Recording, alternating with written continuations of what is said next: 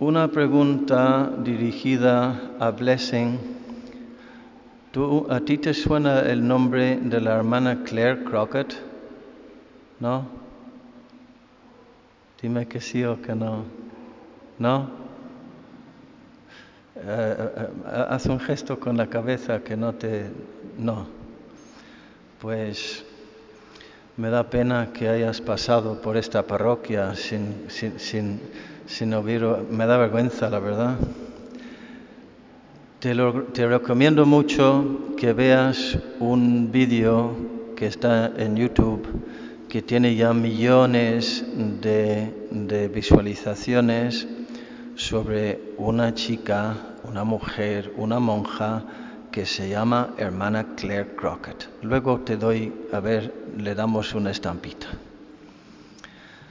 Y hay un momento en la historia de esta chica, tenía muchos talentos de todo tipo, gracia, humor, tenía buen oído, valía para cantar, para tocar la guitarra, aprendió ella, era mm, actriz y, eh, tenía mucho éxito en su país, que también eh, es mi país, aunque, bueno, esa ya es otra historia, pero...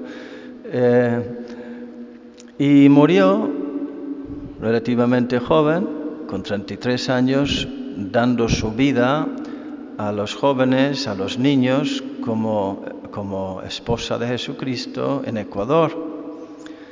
Pero hay un momento que, en la vida de ella que sale en este documental en internet eh, que vale para reflexionar. Ha recibido un papel importante en una película importante y tenía ya unos 18 años, nada más, 17, 18 años. Desde muy pequeña estaba acostumbrada a que la gente se quedaba impresionada ante ella porque tenía tantos talentos y tanto carisma, tanto talento. Y iba teniendo un éxito tras otro y otro y otro, salía en la televisión, en mi país y tal. Y le iban dando contratos, iba ganando dinero con 15, con 16 años, por sus talentos. Y ganó este papel. O sea, ya eh, era el momento del despegue, digamos, de su carrera para ser famosa, que era su gran sueño de toda la vida, ser famosa.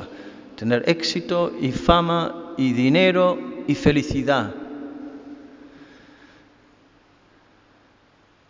Está en el hotel y le han dado el horario del día siguiente. Un hotel de cuatro o cinco estrellas en Park Lane o un sitio de esos de los ricos en Londres. Ella era del norte de Irlanda.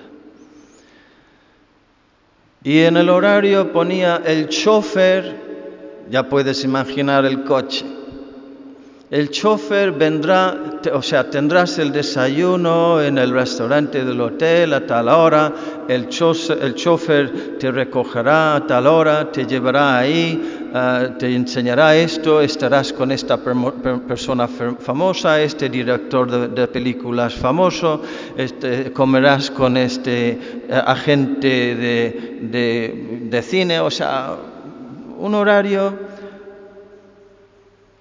que le prometía contactos con gente famosa, ya, siendo, ya habiendo ganando, ganado este papel en la película. Era como una, un folio que, que le decía, se ha cumplido tu sueño. Todo lo que has vivido y soñado y trabajado a lo largo de tu vida hasta ahora se va a cumplir aquí mañana. Y se quedó ahí sentadita en la cama viendo el horario y se le cayeron dos lágrimas o tres encima del papel. ¿Por qué? Porque entendía en el fondo de su corazón que todo esto no lo iba a hacer feliz. no le iba a hacer feliz, a hacer feliz. Es mi sueño, se cumple mi sueño, no soy feliz, nunca voy a ser feliz con esto. Sin Dios nunca voy a ser feliz. Natalia se está durmiendo. Qué bonito. en la paz de Dios. Muy bien. Yo deseo ese momento para ti, Blessing, para todos los jóvenes, cuanto antes mejor. Porque en el mercado de la vida, en el mercado de la felicidad humana, hay muchos que se montan en un podio y, os dicen, venid a mí, venid a mí, te prometo amor y felicidad, venid a mí, venid a mí. Y al final más bien, muy pronto descubrirás que son charlatanes y mentirosos y engañan. Por muy guapos que sean, engañan. No hay nada más que fachada y falsedad. Ahora bien, esta, esta chica había estado en, este, en ese mercado y quería entrar ella también en el mercado presentando al mundo una cara de felicidad. Pero como había tenido una experiencia antes del amor de Dios y podía comparar, tú a esos charlatanes, venid a mí, te, voy a hacer feliz, les puedes decir, venga, dame las pruebas. ¿Cómo me vas a hacer feliz? ¿Cómo me vas a dar amor? Yo sé que el amor es lo que me va a hacer feliz. ¿Dónde está la evidencia de tu amor? Dame pruebas. Ayer yo ahí confesé a una chica de unos 13, 14 años. ¿Cuántos años tienes tú, Blessing? 13, 15. No, no oigo. Bueno, pues eso.